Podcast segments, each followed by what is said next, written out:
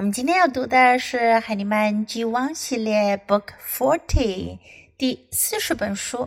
Look, this is a book of Level A. It is very simple.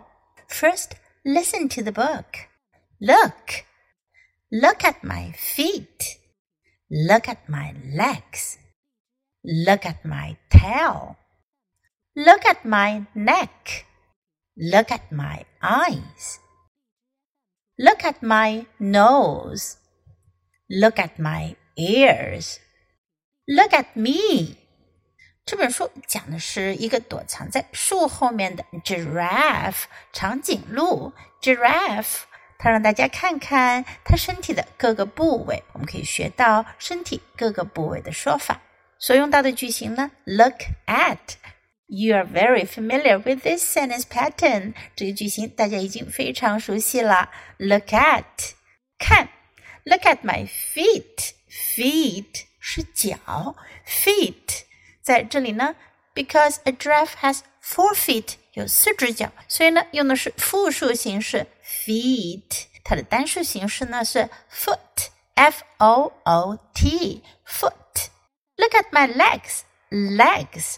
A giraffe has four legs, so we need to use the plural forms of leg. Legs.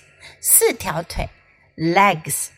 Look at my tail. Tail 尾巴 How many tails does a giraffe have? 长颈鹿有几条尾巴呢？Only one, so we don't need the plural form. 我们不需要复数形式，在这里用的是 tail, my tail. Look at my neck. 看我的脖子，neck neck. We all know a giraffe has a long neck. 长颈鹿是有着长长的脖子的，right？对吗？Look at my eyes. Eye 眼睛，eyes. Look at my nose. 鼻子，nose. Look at my ears. 耳朵。 Look at my ears, ears. Because a giraffe has two eyes, one nose, and two ears.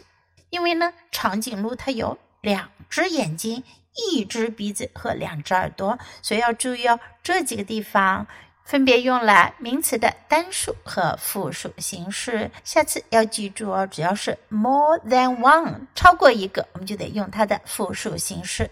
Look at me， 看我，me 是我，这是宾格的我，主格的我呢是 I。什么叫主格呢？就是放在句子的最前面说的我要做什么，而宾格呢是放在动词的后面的 me。Okay, now let's read the book together, sentence by sentence. Look, look at my feet. Look at my legs. Look at my tail. Look at my neck. Look at my eyes. Look at my nose. Look at my ears.